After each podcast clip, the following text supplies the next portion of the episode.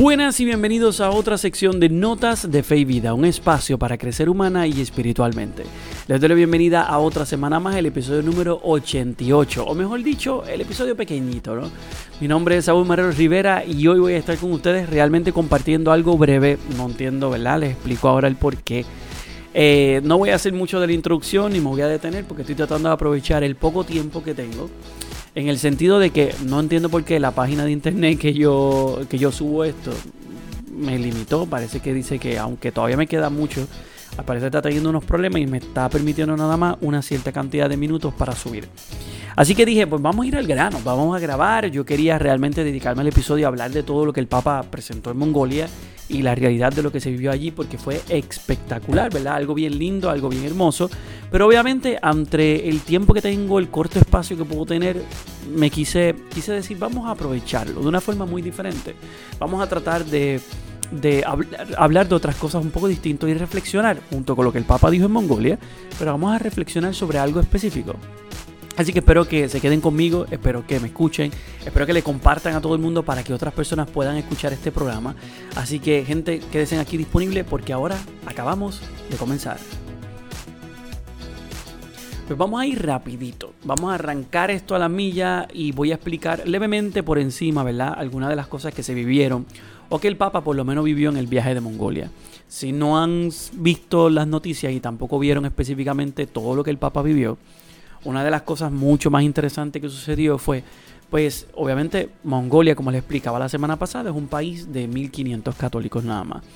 Eh, yo publiqué mucho de esto en mis redes sociales, en Instagram y en Facebook. Si usted no se ha puesto al día, pues sígalo allí porque las publicaciones que puse estaban bien al día sobre lo que el Papa estaba viviendo. Muchas de las personas que estaban en el lugar eran misioneros, así que el Papa trató de animar y de alentarlos para que siguieran esa labor evangelizadora, ya que son pocos ¿no? los que están trabajando allí. Eh, una escena quedó bellísima en todo y fue cuando el Papa celebró la misa en la catedral, eh, Ulan Bator, eh, al final quisieron sacar una foto, nada, de todo el mundo, de la gente. Y fue la foto millonaria del momento, en donde todos los católicos cabían en una foto. El Papa estaba en el medio, toda la gente alrededor y cupieron todos los católicos de esa iglesia, porque eran todos los católicos que habían, no había más nadie. Así que, pues, una foto millonaria, una foto que rompió las redes, que todo el mundo pudo hasta cierto punto observar, porque pocos católicos en una zona en donde el Papa venía, ¿verdad? Vino como misionero, como mensajero, porque estaba en un espacio donde él es minoría catolicismo es minoría en esa zona. Y una de las palabras más hermosas que el Papa dijo, la voy a explicar ahora más adelante, pero quiero enfatizar que en la misa él eh, estuvo con, específicamente con el obispo emérito de Hong Kong y el actual obispo de Hong Kong. Y pronunció estas palabras que fueron las mejores palabras, agarrando la mano de ambas personas y dijo lo siguiente. Estos dos hermanos obispos, el emérito de Hong Kong y el actual obispo de Hong Kong, quisiera aprovechar su presencia para enviar un caluroso saludo al noble pueblo chino. A todo el pueblo les deseo lo mejor y que sigan adelante. Progresen siempre. Ya los católicos chinos nos piden que sean, y a los católicos eh, chinos, perdón, les pido que sean buenos cristianos y buenos ciudadanos. Mongolia está situada entre China y Rusia, por lo que sobre el viaje había una cierta expectativa sobre lo que el Papa iba a decir, específicamente sus discursos políticos ante esta realidad. El Papa fue muy somero, muy respetuoso en todo eso y sobre específicamente Rusia al invadir Ucrania, eh, pero fue bien, bien, bien somero en ese espacio. Él fue una persona de encuentro, de diálogo. El Francisco dijo que pasen de largo las nubes oscuras de la guerra, que sean apartadas por la voluntad firme de una fraternidad universal en las que las tensiones se resuelvan a través del encuentro y del diálogo.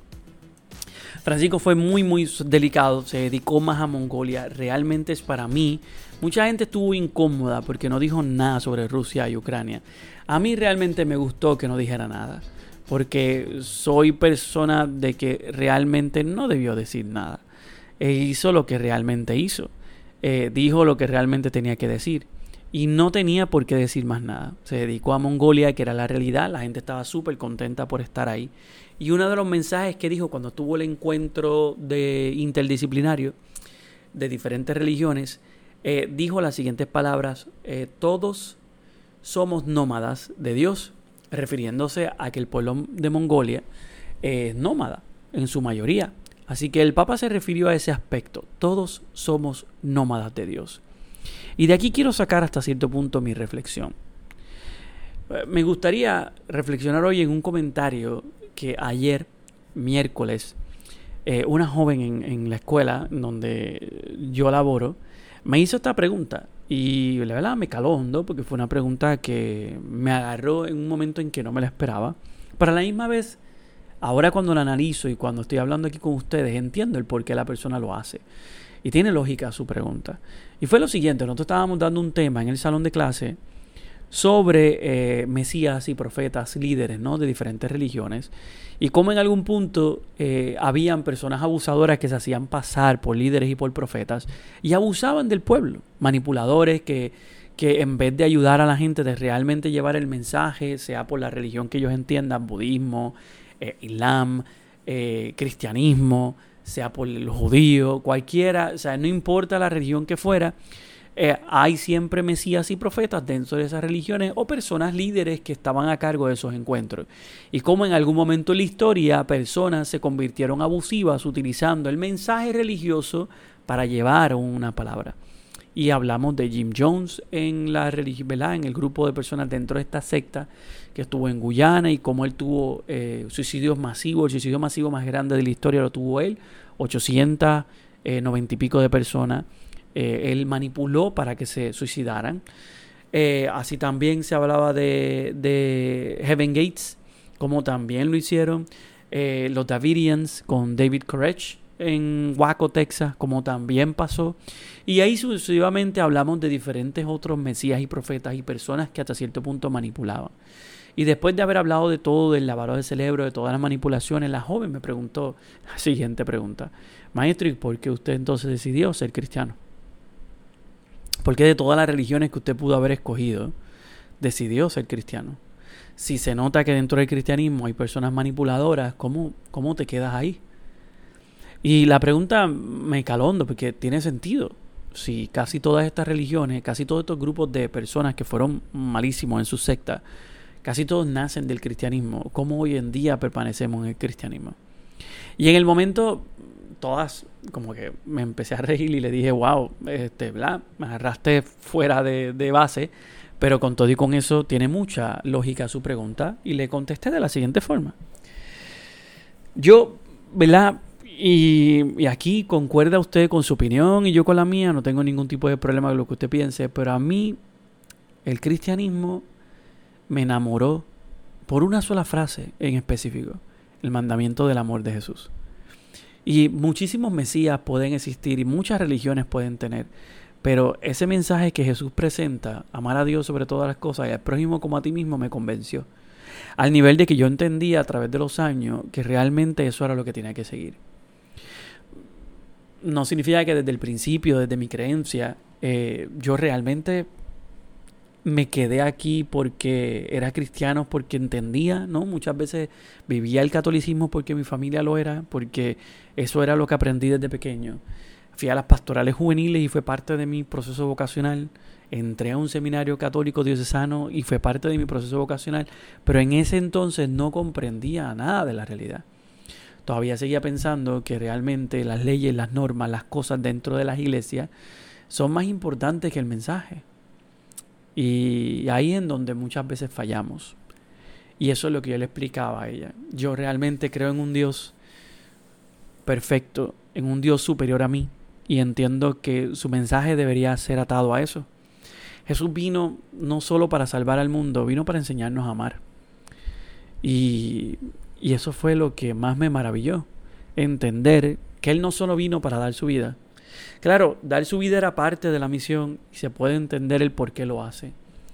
Pero lo más importante es que nos enseñó a amar. Jesús ama con incondicionalmente, amó marginados y personas desdichadas.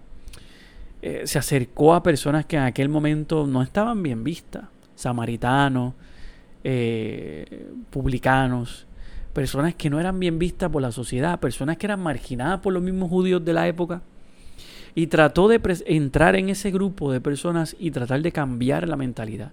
No las cambió todas, pero cambió muchas. Porque hoy en día tenemos una gama y en aquel entonces las primeras comunidades cristianas se convertían mirando esa realidad. No se convertían por las palabras que solo Jesús dijera y por los milagros que Jesús hiciera. Se convertían porque realmente veían cómo esta gente se amaba. Tertuliano en sus primeras homilías decía eso. Mira cómo se aman, eran las palabras que se decían de las primeras comunidades cristianas. Mira cómo se aman. Y la pregunta es, ¿por qué perdemos el resto de nuestro tiempo muchas veces en normas y leyes que sí nos ayudan hasta cierto punto a organizar una institución, organizar una religión, pero al final del día desplaza el amor? Desplaza el amor real, el amor que está detrás de todo. Desplaza muchas veces esa realidad. Y eso era, eso fue lo que me cautivó. Y eso era lo que le explicaba a ella. A esta joven le explicaba, mira, es que soy cristiano porque comprendí comprendí que dentro de esta religión me enseñaron a amar. Jesús me enseña a amar. Y yo quiero compartir ese amor con otras personas. Y me convencí de esa realidad. Y entendí que pueden haber otras religiones con otros principios. Pueden haber religiones con principios parecidos. Pero este Mesías me convenció. Este Mesías me dio a mí la razón de entender en mi mente que, wow, que esto es lo que yo quiero seguir. Que al final del día eso es lo que importa. Amar a Dios sobre todas las cosas y al prójimo como a ti mismo. Y eso fue la razón de todo lo que uno hace hoy en día. Uno lo hace no porque la gente quiere que uno que le aplauda. No, me interesa. No quiero que me des premio, no quiero que me den este... No quiero que me digan más nada. Quiero realmente dar mi vida. Porque entendí que Jesús la dio por amor. Y si la dio Él por amor, ¿por qué yo no puedo darla por lo mismo? Porque yo no puedo amar igual. Porque no puedo darla por el mismo amor que esa persona lo dio. Aprendes con el ejemplo. Muchas de las cosas en la vida de nosotros las aprendemos mirando a los demás. Los niños cuando chiquitos, cuando como son como esponjas, absorben todo lo que ven de sus padres, de sus hermanos, de sus amigos, de la gente que está cerca. Y a veces deberíamos filtrar las cosas que vemos y quedarnos con las cosas que realmente nos permiten crecer positivamente. Y cuando miramos esas partes positivas entendemos que del cristianismo sacamos lo mejor de Jesús, que nos enseñó a amar, que nos dijo que podíamos amar a otras personas, que nos enseñó que al final del día amar a Dios es importante y amar al prójimo igual, porque lo puso bajo un mismo mandamiento. No dijo, a Dios y al final al prójimo. No, amar a Dios sobre todas las cosas y al prójimo como a ti mismo. Esto cumple la ley entera y los profetas. Así que las dos están en la misma balanza, en el mismo nivel. Así que si realmente ese no es mi principio y por eso no amo, entonces eh, algo me falta. Algo realmente se me va. Algo esquivo de algún punto. Yo creo que ese es el principio. Y les dejo esa pregunta. Si yo soy cristiano por esto que te estoy diciendo, y soy católico porque entendí este mandamiento, ¿por qué lo eres tú? Analízalo. ¿Por qué lo eres? ¿Por qué crees en un Dios? ¿Por qué? No tienes que analizarlo desde el aspecto del cristianismo, analízalo hasta de la religión que tú creas. ¿Por qué eres de esa religión? ¿Por qué estás ahí? ¿Por qué celebras o por qué por lo menos rezas? ¿Por qué? Eh, racionalizar las cosas no está mal. Creer ciegamente muchas veces está errado y causa daño. Hay que muchas veces sentar las cosas, ponerle base a lo que yo vivo, a lo que hago, a lo que pienso, a lo que sueño y a lo que creo. Ponle base a tu creencia. Piensa, analiza, vive realmente por qué eres quien eres y por qué crees de la forma en que crees. Y cuando tengas esas razones vas muchas veces a entender mejor tu historia, Gracias a esta joven aprendí muchas cosas ese día mientras estaba hablándole ayer. Y se lo dije al final. Ella me dijo, perdón, maestro, si, si, lo, si lo agarré fuera de base. No, no, gracias. Le dije gracias. Porque me reafirmaste muchas cosas que ya yo sentía. Solo que no lo decía. Pero me lo reafirmaste. Me reafirmaste que ese es mi compartir. Final del día no tengo miedo a, morir. No tengo miedo a pasar a otra vida porque estoy haciendo lo que entiendo que debo hacer. No me siento que estoy errado, no me siento que estoy en lugar equivocado. Porque creo en ese mandamiento, porque ese fue el mandamiento que me convenció. Eso fue lo que me dio a mí entender la razón de mi existencia. Así que, ¿cuál es tuyo? ¿Cuál es tu razón? ¿Por qué estás aquí? ¿Por qué crees en lo que crees? Hazte esas preguntas, analízalas, escríbelas, medítalas, profundízalas. Y eso nos va a dar sentido a nosotros de comprender las mismas palabras del Papa. Todos somos nómadas de Dios. Somos nómadas espirituales. No nos quedamos quietos, aprendemos de lo que los demás nos dicen, lo que los demás nos traen. Somos nómadas para compartir nuestro mensaje con todos los demás. Hagamos caso a las palabras de Jesús cuando envió a sus discípulos de dos en dos. Llévense en su, su, su saquito, llévense sus sandalias, su trajecito, ¿verdad? Su, todo y vayan de pueblo en pueblo llevando el mensaje. Bauticen, confiesen, celebren misa y todo en los pueblos que les reciban. Y en aquellos lugares que no les reciban, sacúdase las sandalias y sigan al próximo pueblo. Porque donde uno no es recibido, uno sigue. Y esa es la realidad de la vida. Somos nómadas en nombre de Dios. ¿Cuál es tu creencia? ¿Cuál es la razón de por qué tú crees? Ya esa es tu pregunta. Así que si realmente te lo quieres, lo analizas, te tomas el espacio y lo quieres compartir, compártelo conmigo. No tengo ningún problema con que me lo compartas. Recuerda que bueno, puedes escribir en cualquier lugar, en las redes sociales, en Facebook e Instagram, como Saúl Marrero Rivera, ahí me puedes encontrar. O escríbemelo en el correo electrónico notasdefeivida.gmail.com Déjame saber por qué eres cristiano. ¿Por qué? Yo estoy aquí disponible para leer, escuchar, dialogar y entender. Así que gente, de verdad, muchas gracias. Perdón que haya tenido este tiempo. Estoy tratando de avanzar ahora porque ya se me están acabando los minutitos para grabar. Eh, pero nada, ya, ya esperaré a ver solucionar esto. No sé por qué pasó esto, pero nada. Creo que este fue una reflexión que tal vez les ayude, que tal vez les permita a ustedes poder crecer y analizar muchas veces la fe madura que deberíamos tener. No vivir una fe infantil, una fe llena de fantasía y totalmente ciega ante la realidad que muchas veces vivimos.